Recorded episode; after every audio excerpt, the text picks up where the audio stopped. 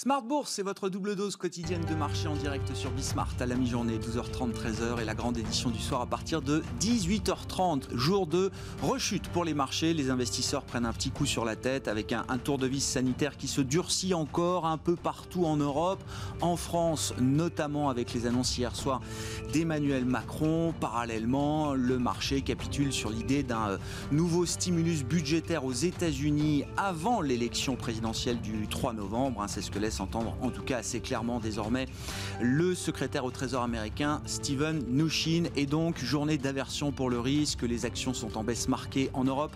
Vous aurez le résumé complet dans un instant avec Nicolas Pagnès depuis la salle de marché de Bourse Direct. Les taux servent un peu d'amortisseur et puis le dollar se renforce avec un euro-dollar qui revient sur le, le niveau de 1,17 actuellement. L'actualité du jour sera très politique avec le sommet européen qui s'engage pour deux jours. Parmi les sujets qui pourront intéresser les investisseurs, le Brexit, bien sûr, même si on comprend que la, deadline du 15 octobre d'aujourd'hui ne sera pas encore la vraie deadline définitive pour euh, régler les différends entre l'Union européenne et le Royaume-Uni. Et puis, bien sûr, l'idée est également de relancer la, dynamique de relance, justement, en Europe, après les annonces de Macron-Merkel le 18 mai dernier et la validation euh, par les chefs d'État et de gouvernement de ce Recovery Fund euh, européen qui reste encore à mettre en musique et le risque d'exécution, semble-t-il, est grand de ce point de vue-là. Enfin, du côté des dossiers qui bougent, pas mal de mouvements côté actionnarial en ce moment. Vous l'avez sans doute suivi. Veolia Suez, bien sûr. Lagardère, la grande bataille des euh, mastodontes français de l'investissement. Vincent Bolloré d'un côté, Bernard Arnault de l'autre. Et puis, un nouveau dossier qui fait l'actualité aujourd'hui, c'est Unibail Rodamco Westfield, avec deux actionnaires qualifiés qui s'invitent euh, au, capital. Il s'agit de Xavier Niel, le patron d'Iliad Free, bien sûr, associé à Léon Bressler, qui euh, fut euh, patron d'Unibail à l'époque pendant une quinzaine d'années jusqu'en 2006. Deux investisseurs qualifiés qui dénoncent vertement la stratégie du groupe. Le rachat de Westfield en 2018 était une triple erreur, un mauvais deal au mauvais prix, au mauvais moment, déclare Xavier Niel dans un entretien au Figaro. La gouvernance est une parodie chez Unibail Rodamco. Rester passif face à l'augmentation de capital de 3,5 milliards d'euros qui a été annoncée il y a quelques jours par Unibail Rodamco Westfield serait coupable, déclarent Xavier Niel et Léon Bressler.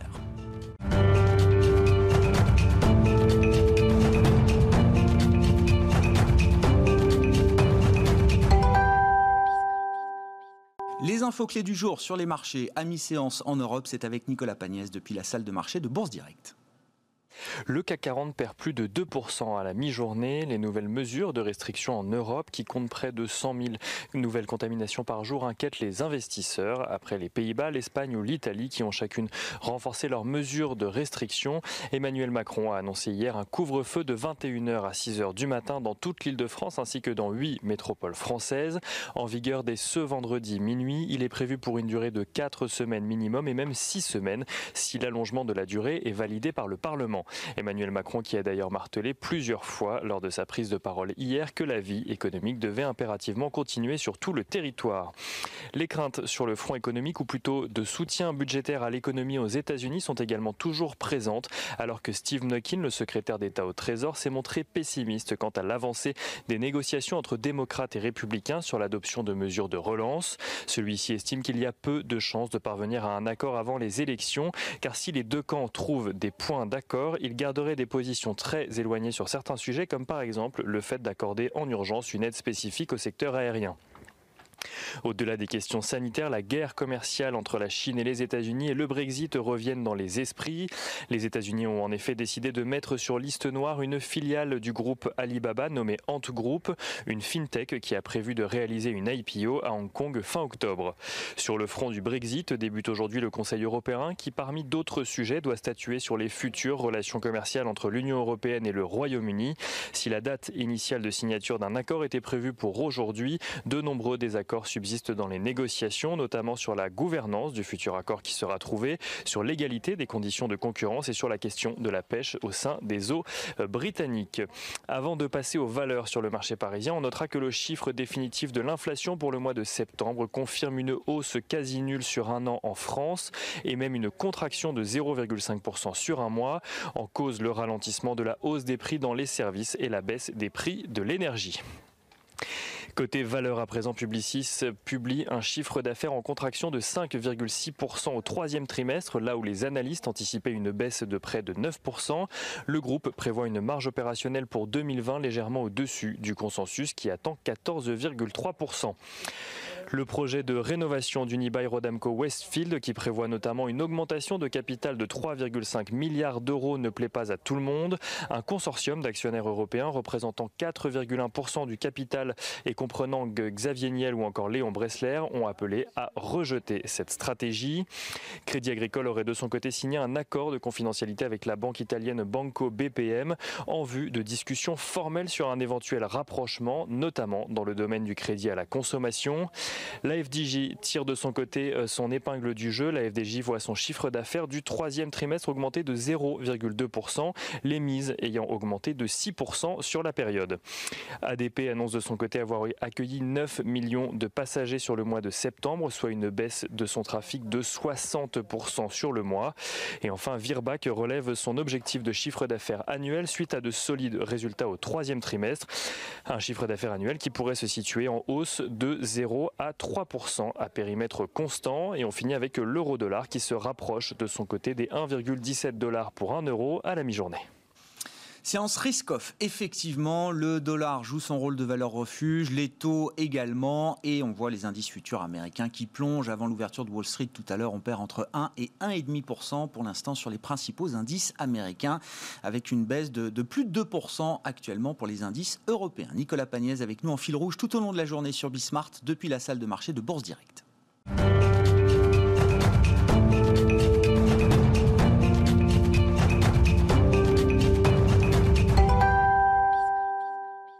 Frédéric Ducrozet est avec nous par téléphone depuis Genève, stratégiste chez Pictet Wealth Management. Bonjour et bienvenue Frédéric. Bon, l'ambiance du jour est un peu lourde, évidemment. On a ce tour de vis sanitaire un peu partout euh, en Europe, notamment en France. Euh, on comprend que l'espoir d'un nouveau stimulus budgétaire aux États-Unis avant l'élection est en train de s'évanouir, peut-être définitivement pour les, les, prochaines semaines. Et puis, on, on comprend également, hein, toujours sur le front de la pandémie, que l'idée d'un vaccin ou d'un traitement solide, qui était un espoir réel il y a encore quelques semaines, est peut-être un call un peu plus lointain que ce qu'on imaginait, Frédéric. Oui, on observe ces vagues, c'est le cas de le dire, qui finalement euh, euh, produisent leurs effets euh, positifs ou négatifs, d'ailleurs avec euh, un, délai de quelques semaines. Donc on a l'impression maintenant que les États-Unis vont beaucoup mieux, l'Europe beaucoup plus mal. C'est en partie vrai seulement parce que les bons élèves, entre guillemets, de la première phase ont pu se permettre de relâcher un peu les restrictions, en payent parfois le prix aujourd'hui. Je pense évidemment à des pays en Europe notamment, mais les Pays-Bas, par exemple, récemment, qui étaient parmi les, pays qui subissaient la deuxième vague la plus sévère. Donc il n'y a pas euh, quelque part de miracle hein, dans cette gestion de crise, à part en Chine où euh, peut-être le, le, sentiment de responsabilité collective est, est plus facile à appliquer, mais, euh, mais chez nous et dans les pays développés dans l'ensemble, c'est compliqué. C'est compliqué, je pense aussi fondamentalement parce que dans cette première phase, on avait une réponse de politique économique euh, rapide, efficace, ciblée, mmh. et on peut légitimement se poser la question aujourd'hui, dans la deuxième, dans la troisième vague, l'année prochaine, avant d'avoir un vaccin, quels sont les outils qui nous restent à disposition, quel est le prix à payer pour ces outils, politiques également, et comment faire en sorte que certains secteurs ne soient pas complètement décimés euh, par ces nouvelles restrictions qui se mettent en place. Du point de vue du marché, des investisseurs, sur le plan économique également, euh, Frédéric, on, trouve toujours un rationnel sur euh, le, resserrement de ces politiques de santé publique, voilà, en fonction des différentes vagues ou des différentes poussées, Frédéric.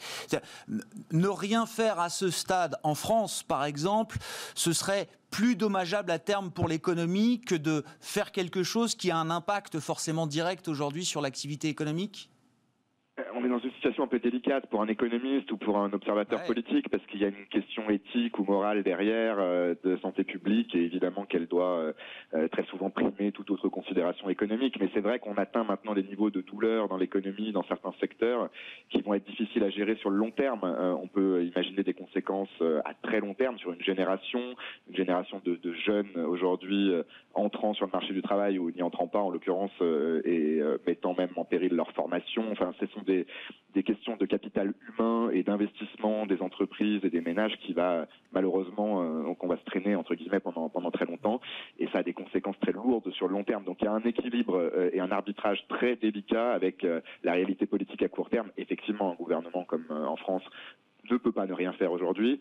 Et cette, euh, ce coût économique qui est en train de grimper de façon, j'allais dire, non linéaire. On atteint des seuils, encore une fois, où euh, dans un secteur euh, des services, de l'hôtellerie, des restaurants, des loisirs, il va quand même commencer à être très compliqué à préserver les emplois. Et vous l'avez dit, Frédéric, ça pose la question de la, de la volonté derrière le, le, whatever it takes global désormais. Hein. On a la partie monétaire, bien sûr, les banques centrales toujours prêtes à en faire plus si besoin, mais surtout la partie budgétaire. Alors c'est le sommet européen qui commence aujourd'hui. J'imagine que ça, ça transparaîtra dans les discussions entre chefs d'État et de, gouvernement. Mais c'est vrai qu'on peut s'étonner du fait que, alors que les premiers euros du plan de relance européen sont loin d'être déboursés aujourd'hui, on entend déjà un débat qui monte sur les limites du whatever, du it takes. Il faut en faire quand cela est nécessaire, si cela vaut le coup. Si je reprends par exemple les propos d'un François Villeroy de Gallo il y a 15 jours, euh, Frédéric. Oui, euh, c'est pas forcément la référence que je garderai en tête. Et puis s'il y a un avantage positif, un avantage aujourd'hui, pardon, dans tout ce cet océan de mauvaises nouvelles, c'est malgré tout de remettre la pression, comme toujours, sur ces responsables, chefs d'État et de gouvernement, pour accélérer la mise en œuvre du plan de relance. C'est un, une énorme avancée, une grosse somme, des mesures très ciblées et potentiellement très efficaces qu'on peut accélérer. Comment? Il y a l'exemple espagnol qui est en discussion, euh, puisque pour une partie, c'est un petit peu compliqué en termes euh, de comptabilité mais pour une partie en tout cas, vous pouvez tirer profit de certains euh, mécanismes européens et notamment euh, mécanisme d'assurance chômage qui va être euh, mis en œuvre avant les autres, y compris peut-être même certaines tranches du plan de relance, les financer localement. Le coût de refinancement des mesures européennes ou nationales est aujourd'hui pas proche de zéro, mais en tout cas n'est pas un sujet. les taux restent bas, c'est un point très important. L'efficacité de, la BCE y est pour, beaucoup. Et, peut-être bah, jouer avec cette séquence de de, l'agenda politique pour euh, effectivement remettre un peu de pression et euh, ne pas attendre mi-2021, ne pas attendre un vaccin, ne pas attendre une échéance incertaine avant de verser rapidement les premières tranches de ce plan d'aide. Bon, et donc pour contrebalancer effectivement les mauvaises nouvelles, vous dites Frédéric, oui, c'est plutôt une pression qui va permettre de, d'accélérer les choses ou de relancer la dynamique européenne sur ce front de la relance, euh, Frédéric. La dynamique européenne d'une part, même si elle est effectivement dans son agenda politique, juridique, institutionnel très compliqué, donc il faut aussi négocier avec la Hongrie, la Pologne, d'autres sujets qui pour le moment ne semblent pas les plus euh, importants à très court terme, mais aussi l'agenda national, parce qu'il ne faut pas oublier, on le répète, euh, le grand changement de cette année, c'est également l'abandon total, si ce n'est permanent en tout cas, euh, pendant quelques années, des règles budgétaires. Et donc on peut imaginer bah, peut-être que ce qu'on n'a pas tout de suite d'un côté européen, on peut l'accorder de l'autre au plan national et accélérer là aussi bah, une extension, une amplification de certaines mesures, notamment euh, du chômage partiel, notamment des aides directes à certains secteurs les plus vulnérables. Bon, on verra ce qui ressort de ce sommet européen sur, sur le front euh, économique et sur le front de la, stratégie de relance européenne. Un mot du Brexit aussi, Frédéric. Jour d'échéance, nouvelle échéance aujourd'hui pour le Brexit.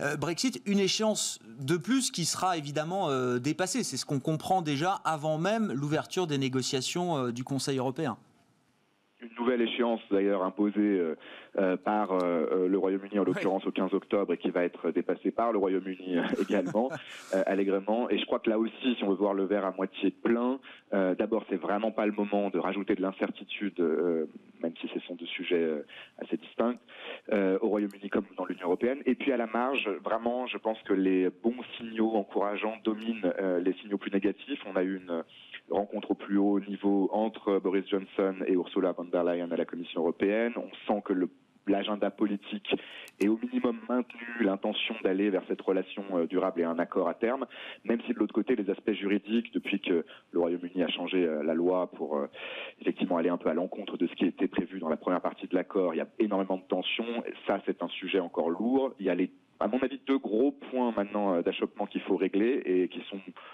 honnêtement gérables. Le premier, c'est la pêche, les mmh. quotas. Euh, avec des sujets très sensibles en France, en Écosse, au Royaume-Uni, mais qui ne sont pas non plus quand même les plus importants dans un accord de libre-échange pour les prochaines décennies.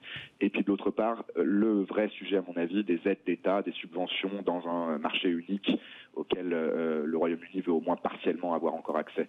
Ce point-là est le plus important. Les petits pas de progrès sont pour l'instant encore minimes. Et si on en voit, si on voit vraiment un, un compromis se dessiner sur ce sujet-là, des aides d'État en particulier, je pense que ça ouvre la voie à un accord plus large. Merci beaucoup euh, Frédéric. Merci d'être avec nous chaque jeudi à la mi-journée dans Smart Bourse. Depuis Genève, Frédéric Ducrozet, stratégiste de Pictet Wealth Management.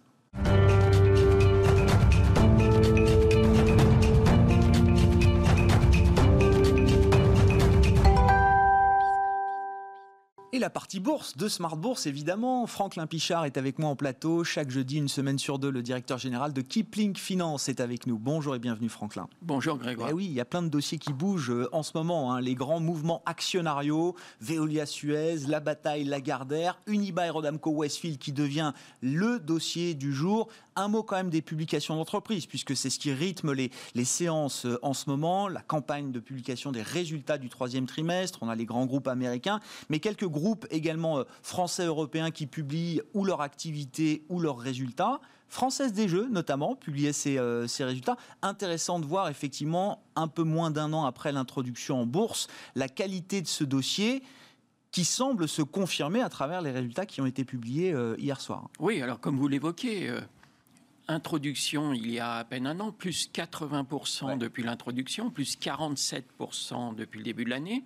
Et puis on avait eu un petit coup de mou au deuxième trimestre et on voit qu'au troisième trimestre, plus 6%.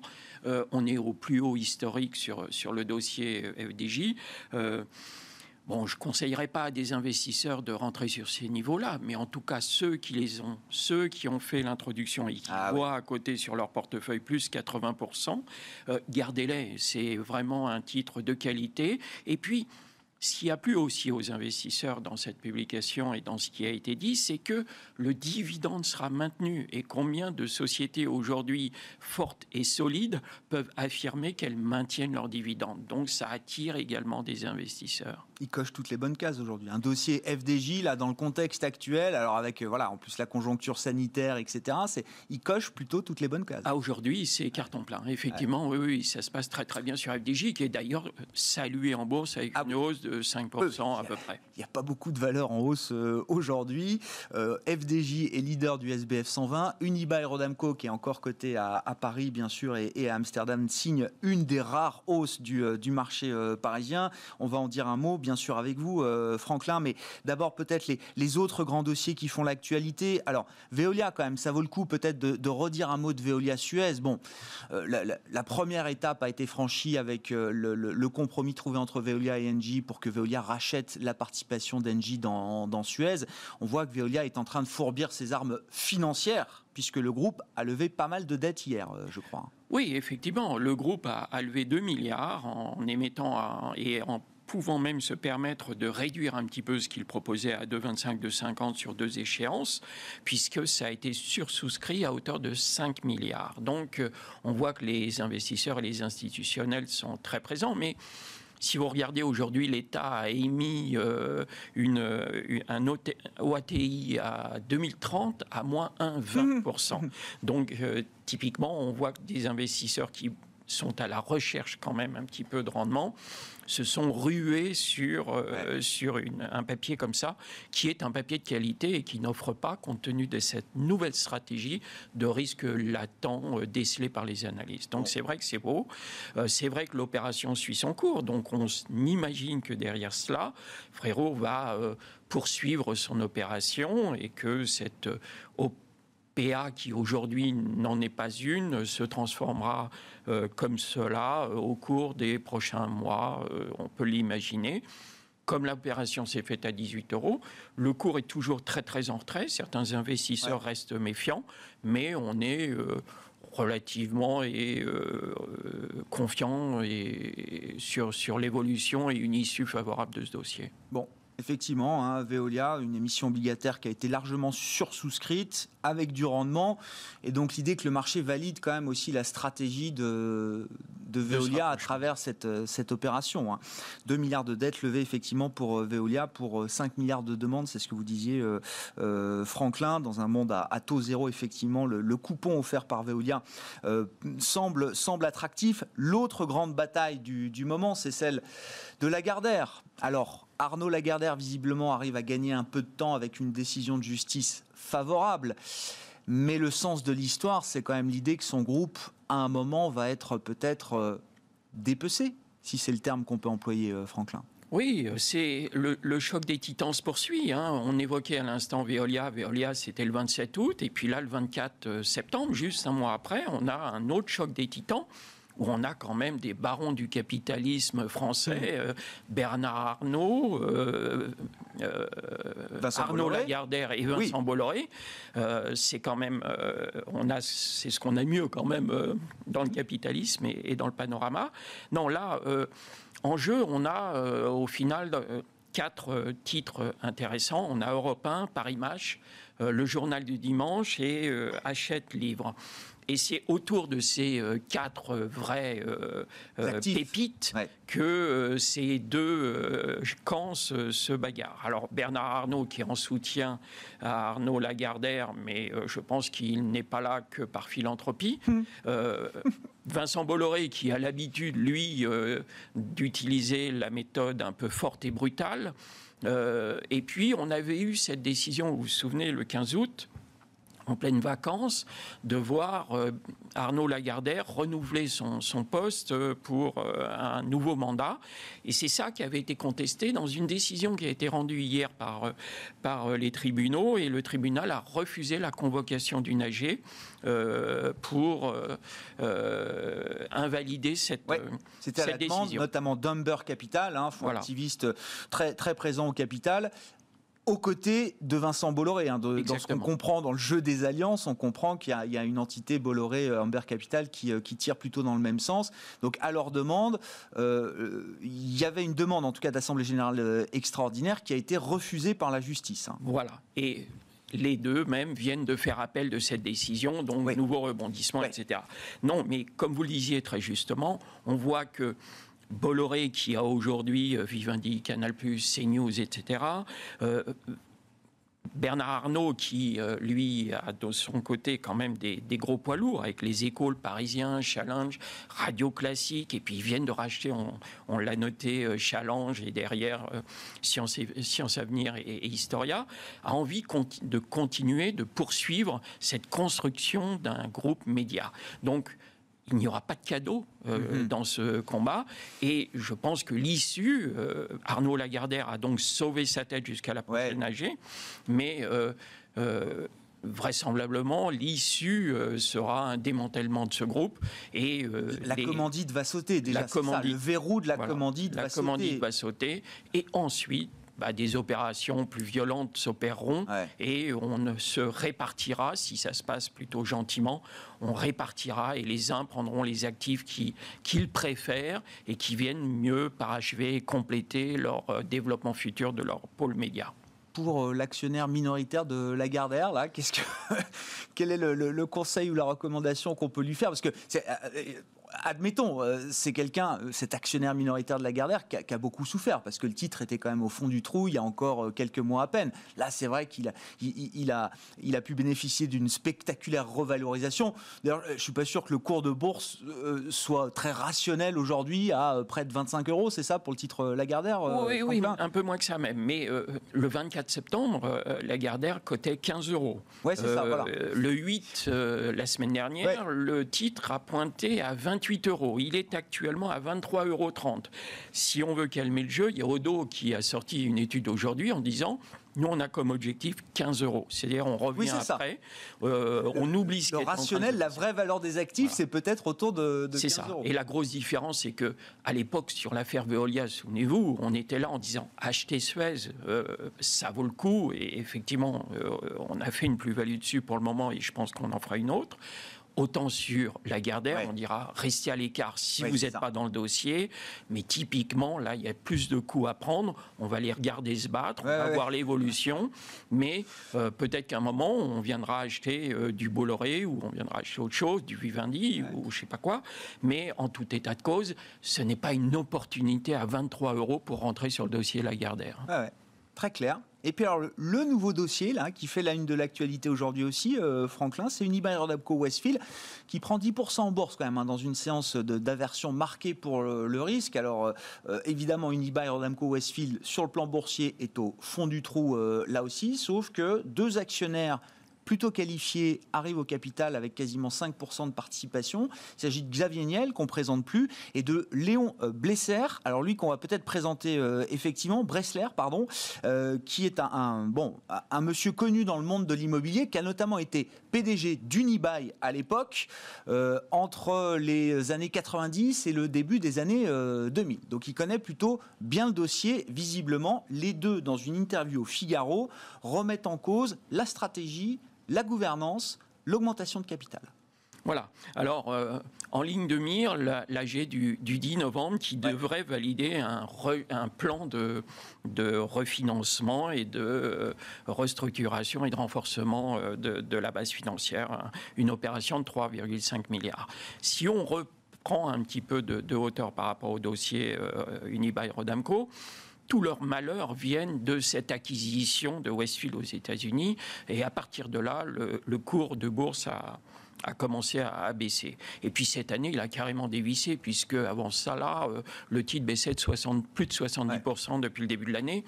N'oublions pas qu'il y a derrière des actifs immobiliers, des centres commerciaux qui ont été vidés pendant plusieurs mois, euh, des loyers qui commencent à être impayés par les commerçants, etc. etc. Donc l'environnement n'est pas très favorable.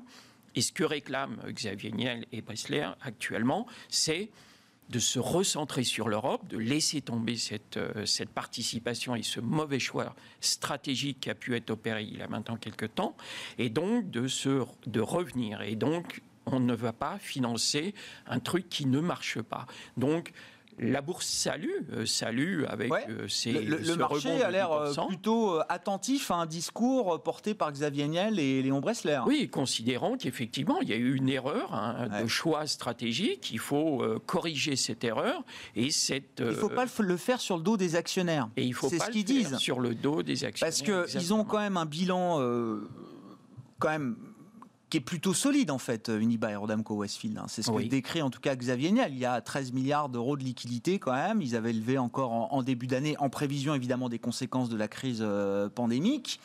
Pourquoi en plus aller rincer les actionnaires, si je puis me permettre hein? C'est un peu la question qu'il pose aujourd'hui euh, Xavier Niel. Ah ben, il pose les bonnes questions justement sur la place publique, parce qu'il est Xavier Niel et qu'il représente 5% euh, avec, avec Léon Bressier. Mais oui, euh, je pense qu'aujourd'hui, on va être dans un environnement où on n'a pas droit à l'erreur et l'actionnaire est surveillé et, euh, et, on défend les intérêts de l'actionnaire. Je pense que de toute façon, ce n'est pas suffisant pour nous donner envie de revenir sur ce dossier-là pour le moment. bon, on verra ce qui se passe à l'AG du 11 novembre, du 10 novembre, euh, pardon. En tout cas, Xavier Niel, associé à Léon Bressler et peut-être d'autres actionnaires, sont, sont prêts à voter contre l'augmentation de capital qui a été annoncée il y a quelques semaines par Rodamco Westfield. Merci beaucoup euh, Franklin. Merci d'avoir été avec nous en plateau à la mi-journée dans Smart Bourse sur Bismart. Franklin Pichard, directeur général de Kipling Finance, séance d'aversion pour le risque, jour de rechute et de déprime pour les marchés. On fera le, le bilan complet de cette journée ce soir à partir de 18h30 en direct.